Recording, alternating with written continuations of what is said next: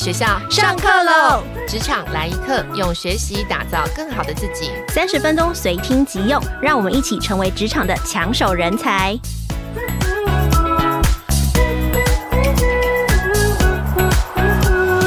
嗨，听众朋友，大家好，我是经理人月刊采访编辑简玉璇，欢迎收听经理人 Podcast 的职场来一课。这个单元每个月会邀请经理人月刊的线上或线下课程的讲师群，教导大家提升工作技能，掌握跨领域知识，为自己的职涯 upgrade。今天邀请的是 DDG 美商方策品牌顾问公司执行总监曹志雄，待会我会称他为 Chris。先请 Chris 老师跟大家打招呼。Hello，玉轩，各位听众，大家好，我是 Chris。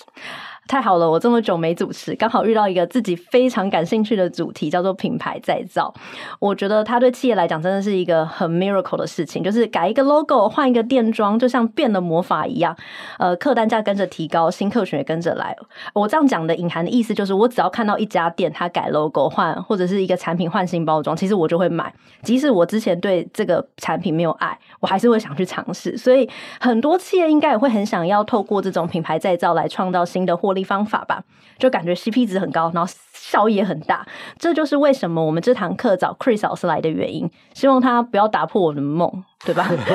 希望不要。好。好，那我先简单介绍一下 Chris 老师哦。Chris 老师呢，曾获得台湾百大设计师，他所属的公司呢，DDG 在台湾有三十年的品牌顾问经验。Chris 呢，曾经协助路易莎、珍珠丹、捷安特、奇美实业这些知名的企业，将他们把优势化为消费者有感的品牌形象。那假如我先讲举一个例子好了，假如听众朋友跟我一样都是饮料成瘾的重度患者。可能会发现呢，近年就是以黑糖珍珠鲜奶闻名的珍珠蛋，已经悄悄的把品牌改造，实际上已经改造了蛮多年。但是我会这么有印象，就是因为我大学时期呢，逛夜市呢，就很喜欢去那个挂有那个匾额。呃，黑色匾额，然后红色缎带的那个珍珠丹卖饮料，然后那个店面的很中国风，然后前面还有一大锅的那个黑糖的珍珠锅煮珍珠啦。但是近年来呢，这个珍珠丹的黑色匾额不见了，然后取而代之的呢就是白色的店面，黑色的招牌。那这个改造呢，正是出自 Chris 老师和团队之手哦。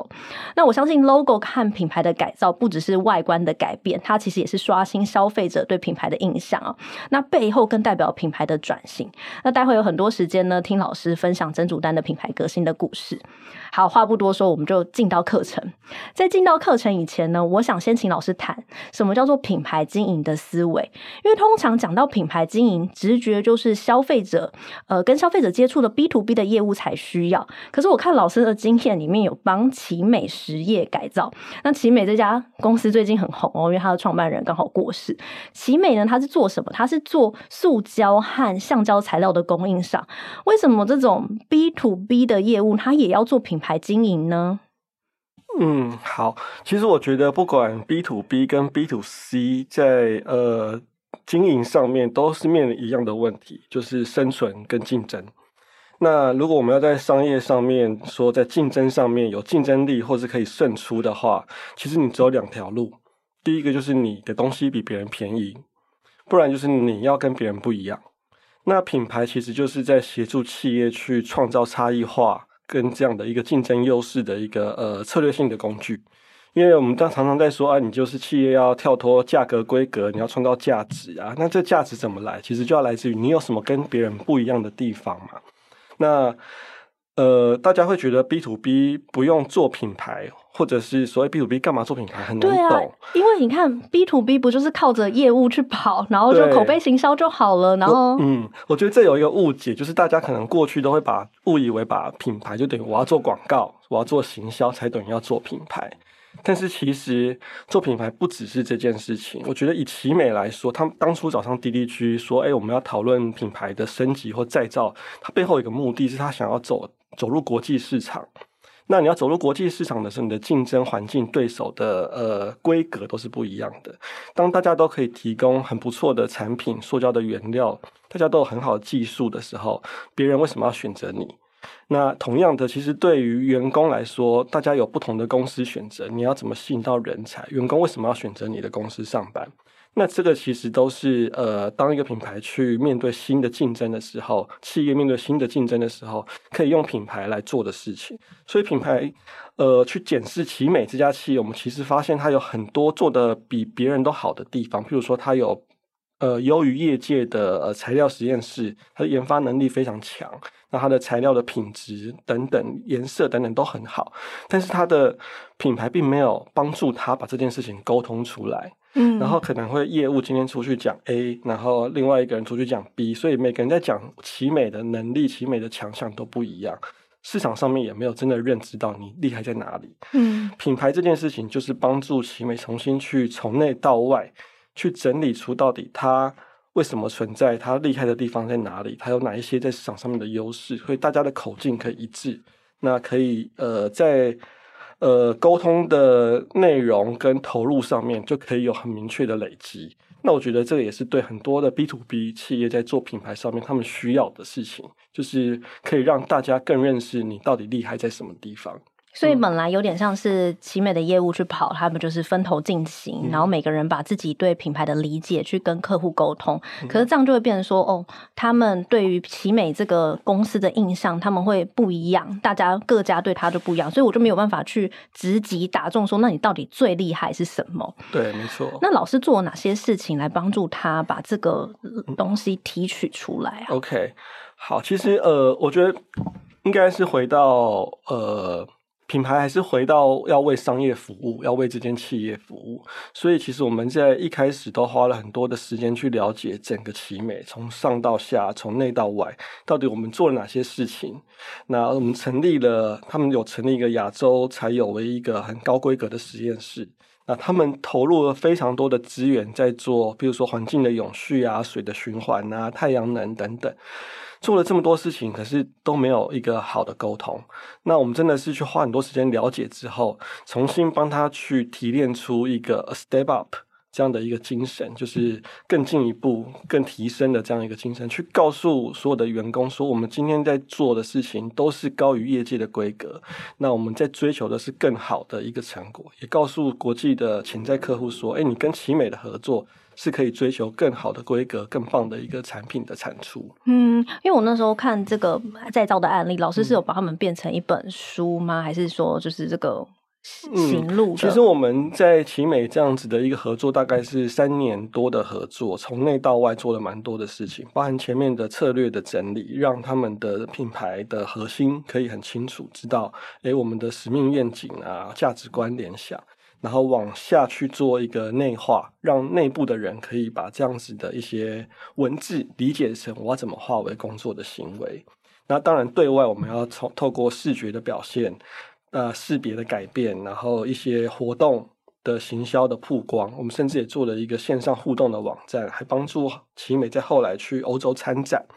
那从品牌面比较精神面在讲的这些使命愿景，一直落实到后面的产品，我在讲 Green and Safe，多么永续性的材料产品可以在市场上面去证明，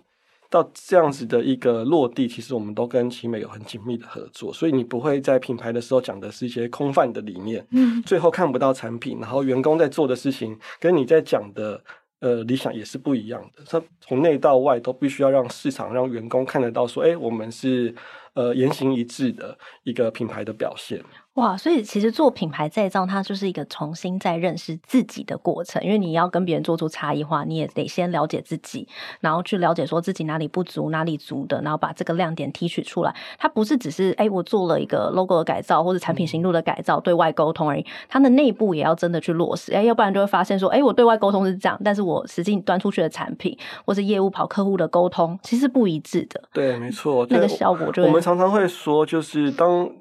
外面都会看到，就是在讲 rebrand，就是改 logo 啊，改视觉。但是其实，呃，我会说，视觉的改变，它其实是整个品牌商业转型，或者是整个方向改变的一个象征而已。到底我们改了这个视觉，要象征什么内涵？那个内涵才是重点。嗯，其实这就会连接到我下一题想跟老师请教，就是大家想到品牌冒出来的概念，就是哎，品牌影响力很大的，就是它行销一定做得很好，很多人都认识它。所以呢，品牌要做得好，一定要投入非常多的行销资源。比如说，我想要让全台湾的人都认识经理人月刊，所以我就包下就是台湾的每一台公车上面都打 经理人月刊的广告。哎，所以我这样的品牌声量就会很高，那就代表我是一个很有影响力的品牌吗？嗯。那我问你，你觉得什么样的人算是有影响力的人？张忠谋先生。那为什么觉得他有影响力？应该是他做事的方法，比如他强调正直啊，然后他策略规划的方式。嗯，所以你，所以老师你是在问我说，他不是因为外表很有影响力吗？对啊，他不是因为他一直出现在媒体嘛？他是因为他做的事情。如果他一直出现在媒体就好了，我就可以仿到他了。在这里也对 Morris 喊话一下。也是也是，但是我觉得就是你出现在媒体，它是一个呃，就像你讲，它是一个声量曝光，让大家认识你。但是大家认识你之后，要怎么样去喜欢你跟尊重你，还是回到你做了什么事情？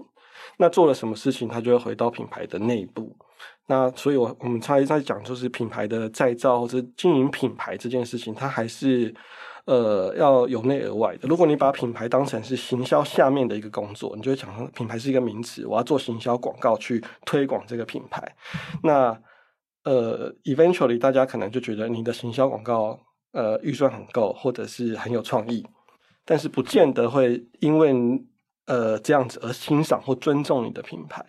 那我们会把品牌呃看成它是企业经营里面的一环，应该是用品牌去驱动整间公司的经营，所以它是一个动词，它去影响你怎么研发产品，你怎么跟你的供应商合作，你怎么跟你的消费者带给你的顾客价值，或者你怎么对待你的员工，它都是行动，用品牌去产生相对应的行动，那最后这些行动才会帮你赢得大的尊重。嗯，老师，你刚刚讲品牌是一个行动，这个东西可以再讲具体一点吗？就是我怎么样让这个品牌去呃驱动产品或是员工的行为的去个改变，嗯、而不是把这个品牌视为名词，就是只是哦我要去一直花钱，然后让这个品牌的声量提高，这两个的差别是什么？嗯、好，我举一个呃我们合作过的客户，就是台湾的巨大集团。呃，大家比较熟知，可能就是捷安特。那它其实打造了全世界第一个针对女性的自行车品牌，叫做 Leaf。那 Leaf 这个品牌当初在成立的时候，它有一个很棒的 idea，就是哎，为什么没有一个品牌是针对女生在打造的脚踏车？那女生都要进去那个男生呃，一般卖脚踏车的店，那可能就是脏脏，很多黑黑手机，或是颜色不漂亮，对，不漂亮，然后脚踏车乱挂嘛，然后脚踏车也很丑嘛，然后女生骑脚踏车也不会，就是怕落泪怎么办？要怎么修也不会，所以都会害怕，最后都是菜篮车。那但是捷安特做脚踏车、做自行车做了全球那么大第一大的市场，然后当时就发现，哎，怎么没有女生可以呃去 connect？的一个自行车品牌，所以他就打造 Leaf。那一开始打出这个品牌之后呢，他就哦，他本来就在日本、中国、美国，就是有一定的市场跟经销通路，就去推广。后来发现，呃，整个成效并没有那么理想，那就找上 DDG 去做一个检视，那想要做这个品牌的整理。我们去看，发现你美其名可能叫做品牌的在地化。但我觉得比较像是品牌的人格分裂，人格分裂就是在美国，他们在认认为说，哎，女生骑脚踏车就是要很 sporty、很运动的事情，所以那个形象广告照片就是拍着女生穿着漂亮的洋装。哦、oh,，no no no，不是运动很运动的事情，所以是穿着车衣，然后 骑着那种竞速车，然后有肌肉，然后流汗这样子，很阳光健康竞速，然后。日本呢就觉得，哎、欸，女生，因为日本女生可能也怕晒太阳啊，不太喜欢流汗啊，所以日本拍出来的形象广告就是比较 lifestyle 一点，哦，就可能想象啊，年轻的少妇骑着在都市逛街买菜这样子。那台湾又有不一样的理解，台湾觉得女生就是要时尚，所以所有的照片出来就穿着高跟鞋骑脚踏车，都没有骑在车上，都把脚踏车放在旁边，然后 model 摆奇怪的姿势。等一下，这是同一台脚踏车？呃，脚踏车已经不是重点了，就是你你你你你眼里看不到脚踏车，你就是看到三种不同的女性在演绎女生骑脚踏车的方式，那那就会发现说。虽然他们都有统一的 logo，可是这个品牌到底 stand for what？是很不清楚的，它到底要为女生带来什么价值也是不清楚的。那我们在整个合作的过程当中，当然做了很多的研究啊，也飞到不同的市场去跟经销商聊啊，去跟消费者聊。后来就帮他们找出一个呃核心的精神，就是其实女生呃还是希望透过这样子的一个运动，可以呃有一些成就感，它可以有一些挑战，然后你透过挑战的过程，你会得到成就感，而且运动本来就是一件快乐跟挑战的事情。那 Lift 要做的事情，应该是怎么样让自行车成为对女生来说是有亲和力又有吸引力的活动。我们当初给他一个这样子的一个品牌策略，就是我们要想的是怎么让女生爱上跟不抗拒自行车活动，进而可以从自行车活动得到成就感。如果可以带给女性的消费者这个价值，你自然而然就会成为他们首选的自行车品牌。所以后面 Lift 就从产品的研发到车衣的研发到店面的设计等等，都是为女性去做考量的。譬如说，女生对于自行车不懂，那里面是不是有配一个教练？可以在你来的时候，从女性的角度帮你介绍车子坏了要怎么样修理啊？那利福也办了很多呃陪骑的活动，让女生可以约姐妹们一起出去骑车。那所以骑车并不是一个感觉很挑战，然后会害怕的运动，是你跟姐妹们可以去交流，那可以很愉快分享的一个活动等等的。那甚至改善空间的体验等等，所以做了很多事情。这是我说的品牌是动词。嗯，有了前面的核心之后，它可以转换成这些动作，那进而就帮助他在整个市场很快速的打开来，因为我们帮他找到一个可以跟全球女性去沟通的一个讯息。嗯，因为如果本来没有这样做的话，就各地的经销商他就会去想说，哎，我各地的女性的族群的不同，嗯、他们的需求应该也会不同，他们会有一个自己的想象。然后，所以这台车可能在美国就是适合 sporty 的女性，嗯、然后在日本呢就会适合就是这种。买菜族，然后在台湾呢，它可能是一个装饰，对，开玩笑。但是如果我们可以去把这个产品的品牌的定位抓出来之后，嗯、其实，在各地区其实都会有这样的需求的女性，然后就可以针对他们去做很明确的沟通。对，这也是我们会看到，就是很多企业在经营品牌的时候的一个问题，就是会无法区隔产品、行销跟品牌。那都会先看到产品，然后就去想怎么行销这个产品，最后品牌是谁是一个问号。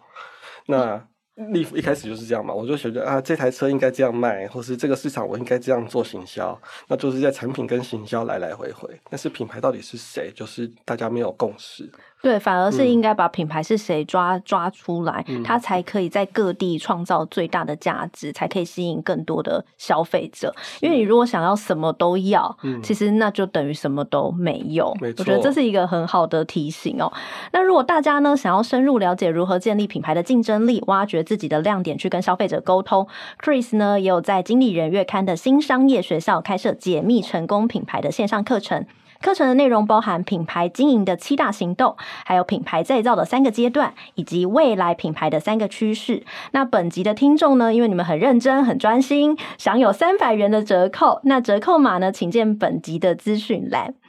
好，回到课程的开头，就是我有介绍甄祖丹的品牌再造的案例。那我相信企业经营一段时间都会面对一些瓶颈，可能销量上不上去，或者是没有办法吸引新客群。那时候很多企业主直觉想到就是哦，我的品牌老化啦，我一定要品牌再造啊。哦，那想请 Chris 老师呢分享过去呢协助甄祖丹品牌再造的经验。就是难道我看到每一家企业都在做品牌再造的时候，我就要跟着做吗？为什么有一些企业必须要进行品牌再造？嗯。好，呃，曾祖丹找上我们的时候，应该已经有成立十年。哦，他是这么久的品牌。你不是说你大学的时候就喝了吗？啊，老师，这个不能讲哦，这年纪被透露出来了。对，他应该已经有十年了啦，所以就是他也有搭上台湾整个手摇饮起来的黄金的这个十年。其实，even 到现在，手摇饮还是蛮蛮蓬勃的一个行业。那他从一个士林夜市的小摊贩起来，然后做到一个连锁好几家，然后甚至到海外展店的连锁品牌，其实蛮不容易的。那他也是靠的，就是他一开始就是主打珍珠黑糖鲜奶这样的一个产品的特色。其实也跟很多台湾的企业一样，一个企业一个品牌当初一开始的成功，一定都是靠某一个产品你在市场上面那个产品得到不错的声量，他们也是这样做。但是其实，呃，也大家也都知道嘛，台湾人就是对于这种生意的嗅觉是很敏锐的。当你嗅到某个东西会红的时候，有。我发现那阵子有很多，就是他刚开始红之后，我就发现有一些品牌开始跟他们一样，一模一样，都有一个黑色的大的珍珠锅炉。对，然后我就会做这件事情。对，然后我就开始分不清楚这是真煮蛋还是哪个，反正看起来都一样，就买。没错，像他们一开始那个招牌匾额啊，就是很像宝芝林药药房的这种匾额，后来也被很多的什么什么汤会之类的都都都有匾额。对，反正其他的品牌也会有这样子的匾额的类似的造型。那。其他的品牌也会做出黑糖珍珠鲜奶这样的产品，所以当匾额招牌的特色跟黑糖珍珠鲜奶产品都大家都有的时候，那你怎么办？你的差异化是什么？大家为什么还要来你这边消费？那我觉得这个也是珍珠丹当时遇到的一个问题，而且手摇饮这个市场就是你本来就要一直推陈出新，你要有话题，你要有新的产品，你不能万年不变只打同一支产品嘛？那消费者会觉得无聊。但是你要打很多产品的时候，你又怕那我到底跟别人什么不一样？大家做水果茶，我做水果茶；大家做什么多多绿，我做多多绿，有什么不一样？好，真的手摇饮其实蛮挑战的。那我们当时在跟珍煮丹合作的时候，也是在面临这样的一个挑战。那呃，当初一样花了一些时间去跟珍煮丹的创办人。做一些呃深入的访谈，但我们也不止去聊上呃创办人，我们其实跟他的海外的呃加盟、国内的加盟都去聊，为为什么你们会在这么多品牌选择加盟珍煮丹？那就发现我觉得很有趣，这也是我们做品牌顾问很有趣的一个工作，就是你可以看到每个品牌。他其实真的都有一些自己的亮点，自己都不知道。就是你活在这里面，你不会觉得我这个是一个优势或特色。每个人都告诉我们说啊，真主丹这间公司，我跟很多人谈完就觉得真主丹谈起来就像他们最有人味、最温暖。然后他们对于创办人夫妻对于这个珍珠啊、黑糖的这个坚持理念，真的是我觉得是跟别人不一样的。就他们还有自己的黑糖工厂，然后自己对于这个珍珠怎么熬煮的比例都是完全是克制化的。嗯那这件事情就是一这给团队一个很明确的灵感，就是它不是一个单纯只想要呃一直大量复制赚钱的一个公司，它其实对于这些熬煮的过程，对于这些产品，对于原料的真实性，它都有它的坚持在，然后这一点。并不是说啊，我们自己讲这个坚持很棒就好棒棒，而是这一点真的吸引到了他的加盟商，他们是认同所以加入的。那这件事情他就可以拿来作为这个品牌站得住脚的差异化。所以我们把这件事情提炼出来，就是讲最真实的呃黑糖珍珠职人这件事情，真实温暖的这件事情。那以这样子的一个调性或者是风格去重新定义珍珠丹，所以它还是维持在黑糖珍珠这个产品的。呃，诉求上面，可是他的个性魅力会不一样。嗯、就你不再是那个中国风武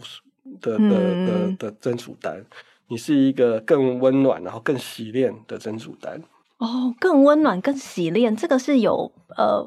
回馈在他的那个品牌的招牌，然后或者是装潢上面吗？就是为什么他会把它调成白色调，然后或者是那个招牌会变成是黑色的三个？就是三个小圆圈，嗯，它其实很像珍珠啦，嗯，还是这就是珍珠？嗯，它就是珍珠。然后珍珠丹三个字。那如果如果听众朋友去那个信义店，就是那个市政府店旁边那一家，嗯，其实整个逛起来是非常的舒服的，嗯，然后又有就是它又可以坐着喝饮料。嗯，对对啊，这就是我刚刚提到说，很多视觉的改变，它是一个呃象征，它在象征的是我们要提出来的诉求，跟我们的品牌到底要做什么样的一个呃。改变。那这既然真主丹现在很明确说，哎，我们就是一个强调真实温暖的这样的职人。那我的视觉应该反映这件事情。那我觉得不止反映这件事情，他还要支援他的商业目的，就是走向国际。啊，所以其实在这个呃合作过程当中，我们也帮真主丹想出他英文名字，就是 True Dan。那这也是一个很有趣的一个插曲，就是也是在访谈的过程当中，我们都发现他们都会昵称这个品牌叫做主丹。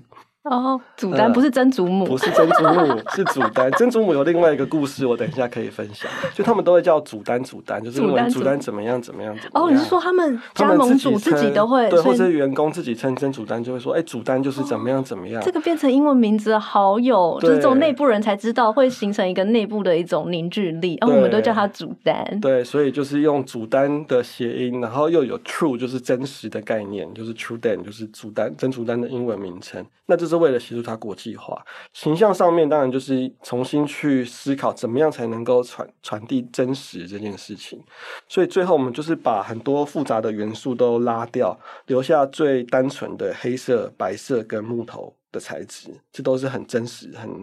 很单纯的元呃元素。嗯、那其实风格上面也有去借鉴，譬如说日本的一些呃禅风的设计，或者是中国有一个徽商的呃建筑徽式建筑的设计，那都是在讲这种很真实、简单、简单诚实的一个理念。那用这样子的一个概念去发展它整个视觉的语汇。所以，让它整个从呃理念的沟通到视觉的感受的体验，都是可以互相呼应的。嗯嗯，那祖母的故事呢？祖母的故事是这样子，就这当然我们都知道曾祖丹就原本的那个，天哪，我这样讲会不会很老啊？很像曾祖母嘛？这是我们十年前的笑话。对，十年前的笑话，你自己透露年龄，我就没办法。对，就是 PPT 上里面大家会讲。那其实对曾祖丹来说，这不是一件坏事啊。因为大家会有讨论度嘛，那这也不是一个负面的声音，所以我们那时候其实，在微调他“曾祖丹”三个字的时候，也一直在挣扎，到底要那个要不要把那个“丹”改成“丹”，还是要把“丹”维持很像母？对，最后我们的决定还是让它维持，就是又像“丹”又像“母”，傻傻分不清楚，就是让它可以继续维持真祖母的这个热度。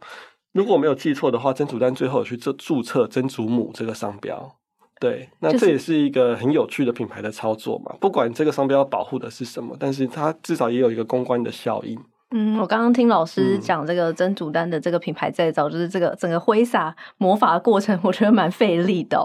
但我其实还想要请教 Chris 哦、喔，就是说企业到底出现哪些状况，他们需要马上进行品牌再造，或者你们怎么去评价说，嗯，企业你该进行品牌再造？因为我觉得品牌再造这件事情，其实是让企业再去重新的审视自己还有没有品牌竞争力，或者产品的竞争力在哪里。嗯、我相信这个讲出来，并不是说哦、呃，每一家企业。听老师讲完就要做品牌再造，而是说这些点应该是可以帮助企业再去看自己还有没有竞争力。嗯嗯，的确是。像以刚才曾祖丹来说的话，他遇到的就是差异化的问题。那很多的模仿者跟竞争者，所以他必须重新去创造差异化。这就是一个去进行品牌再造的呃时机点。那另外，譬如说你想要提升你在市场上面的定位。这比较像是我们也是多年前跟路易莎合作的一个初衷。路易莎当初的一个呃店规模也不少，两百多间店。但是我们那时候去做一些研究，发现啊，应该二零一五年、一六年吧，那时候有媒体在评比台湾的咖啡产业，里面竟然没有路易莎，但它已经有两百间店了哦。那里面有什么 E 咖啡啊，又当然有卡玛啊等等，但是就是没有路易莎，所以代表那时候连媒体都忘记路易莎是一个咖啡品牌。那路易莎非常希望可以建立，就是它是台湾有影响力的咖啡品牌，甚至那个创办人呃黄董事长也是对于精品咖啡非常有热情，所以对于路易莎在市场上面的定位跟认知这件事情是他想要改变的。那这个改变定位这件事情，就是可以透过品牌再造，从从形象的整理，重新定义我们的方向，然后到后面的导入啊、体验的展现等等，甚至产品的搭配。那你可以用一连串的行动去展现出，哎，你是一个不一样的定位的品牌。那第三个的话，我觉得可以讲到的是，呃，要推动转型这件事情，这也是很多台湾企业会面临要去做的。那从这个角度看，我觉得我们去看待品牌，它它等于就是品牌等于领导啊。我们在做品牌再造这件事情，就是我要告诉大家，我要带领大家去一个新的方向，它就是在转型嘛。那所以当呃这个这个概念建立之后，就知道我今天在做 rebranding 的时候，要跟大家沟通的是我们要去什么方向嘛？为什么要去那个方向？它代表新的机会，它代表我们的成长。那譬如说，我们几年前跟友达的一个合作，友达也遇到一些呃挑战，譬如说面板这个东西的呃发展性，那他们希望可以跳脱面板的这个制造这件事情，可以去探索很多面板的应用，尤其是未来面板的应用是很多元的。你在医疗有很多触控的事情要透过面板，你在车上有很多的界面现在都是用荧幕的。都是要透过面板，所以其实面板的可能性是很多的。友达希望推动这个转型，从一个面板的制造商到一个面板多元应用的整合方案的提供者。那他就是透过一个品牌的 rebranding 再造，那去告诉大家它的转型的这个企图。嗯，就是听老师这样讲，其实呃，品牌再造它真的不会是一个就是新的一个 slogan。Slogan 提出来或者换一个 logo 而已，它背后要含有就是为什么你要做品牌再造，你一定要先思考你到底为何而做。嗯、那刚刚老师有讲三个点，第一个就是你想要做差异化嘛，那第二个就是你的品牌已经开始有点模糊了，就是诶消消费者可能讲不出你的品牌呃的优势在哪里，或者是说诶大家对你的认知好像不清楚，嗯、那这时候你可能需要，然后再来就是你想要转型的，你想要突破既有的印象，嗯、然后要再做创新的创造的时候，嗯、你。可能就是你品牌再造的时机，是没错。但倒不会是说什么有什么危机出现，还是说才需要做，还是时时就应该要去检视这三个方向，你有没有做到？嗯，其实呃，我觉得。品牌的经营，它就是一个持续在做的动作。那它跟企业的经营是在一起的啦，就是经营品牌，就是在经营一个企业的发展。所以当然你要随时的去检视。当你今天发现我们在市场上面的竞争力不够的时候，或者是我今天企业必须要进行转型的时候，那都可以回来思考，说我能不能用品牌去做这样的一个，不管是认知的重塑、文化的重塑等等，或者形象的重塑。它都可以去帮助我们在这个转型跟要进到下一个阶段的过程，可以去更快的达成目标。所以也可以用品牌再造来驱动转型，这是 OK 的。就是用品牌再造去帮我盘整过去的方向是什么，那我们新的想要的方向是什么？那我们再从内而外，然后一起来做。嗯这件事情是可以的，是可以的。哇对对，我再分享另外一个例子，它不是我们做的，但是一一定是大家都熟知的一个品牌，就是 Nokia。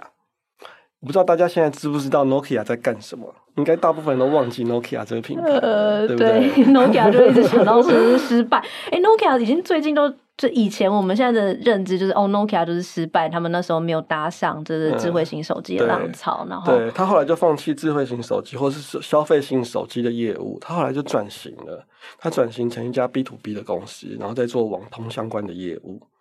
但的确就是很多市场上面不知道这件事情，甚至内部的员工对这件事情的认知也有不同的认知，然后导致可能会有人因此离职啊，或者是招聘也不是这么顺利。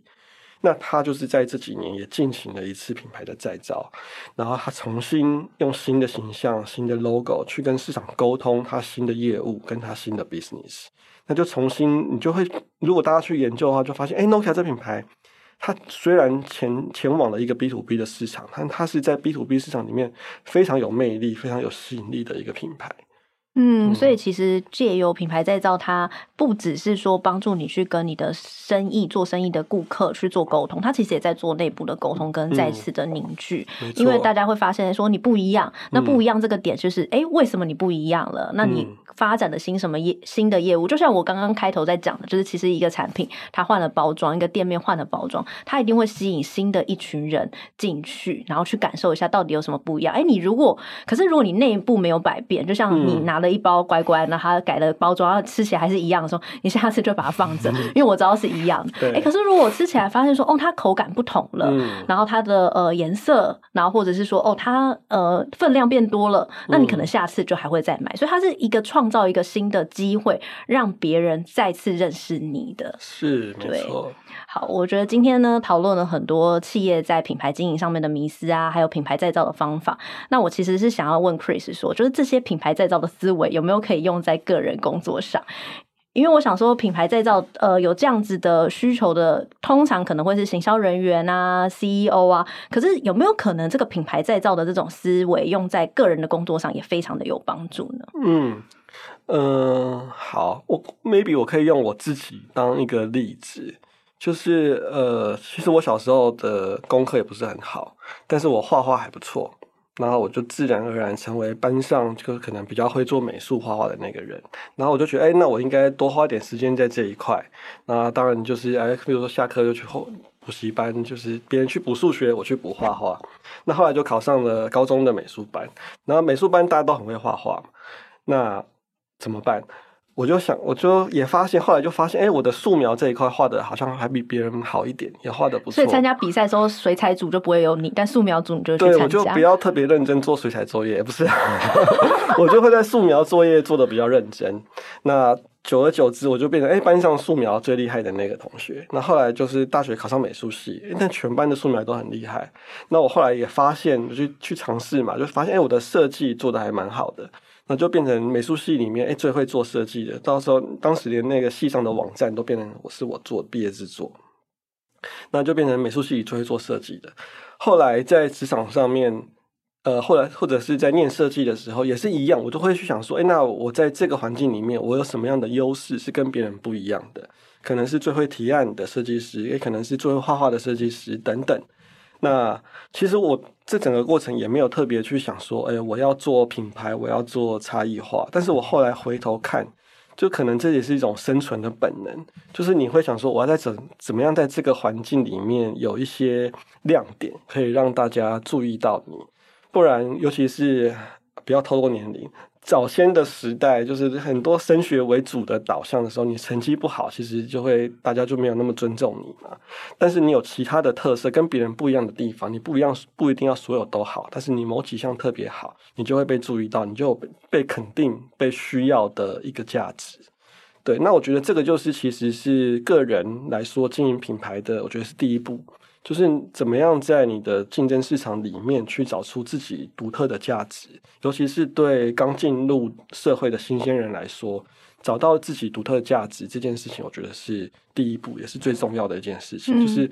在每个工作当中，我都会累积一些事情，它可以变成我下一份工作差异化的一个价值。嗯，一样在你求职的时候这么多履历，那到底大家要为什么要选择你？就是差异化的价值，就是给大家选择你的理由。嗯，这件事情也就是时时值得问自己，嗯、然后你找到自己的独特的价值。我相信老师也是发、嗯、花很多时间的去投入在上面。对，对没错，对，这个就是我想讲第二件事情。哇，真的是太会引导我了。就是你找到这件事情之后，不是这样就结束了，你必须要投入时间，就像经营品牌一样。就是我们今天，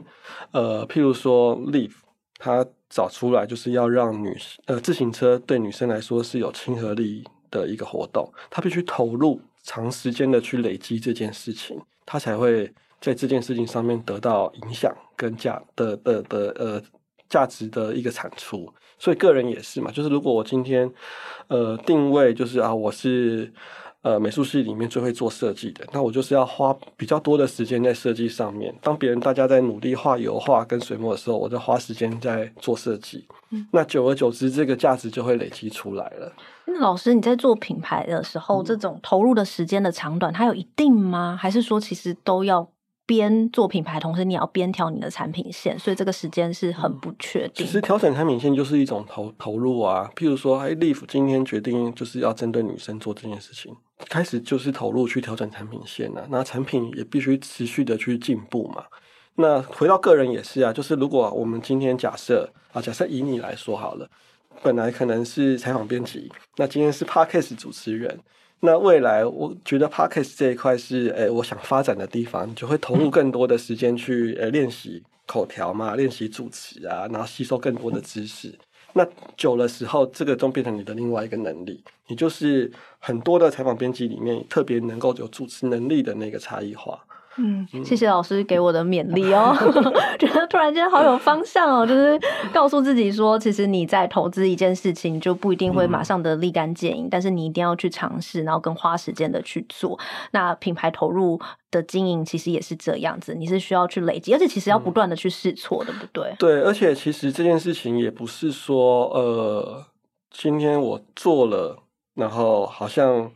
达成了这样的目标之后，这事情就结束了。就像你职场的发展，你不会五年得到这个 job 之后你就结束了嘛？你一定会心想，那我下一份工作怎么办？甚至还有后浪在推着你前进嘛，对不对？那所以我在想想的另外一件事情就是，其实个人品牌来说，还是要去思考怎么样适时的帮自己 rebrand，嗯嗯，怎么样重新定义自己的价值。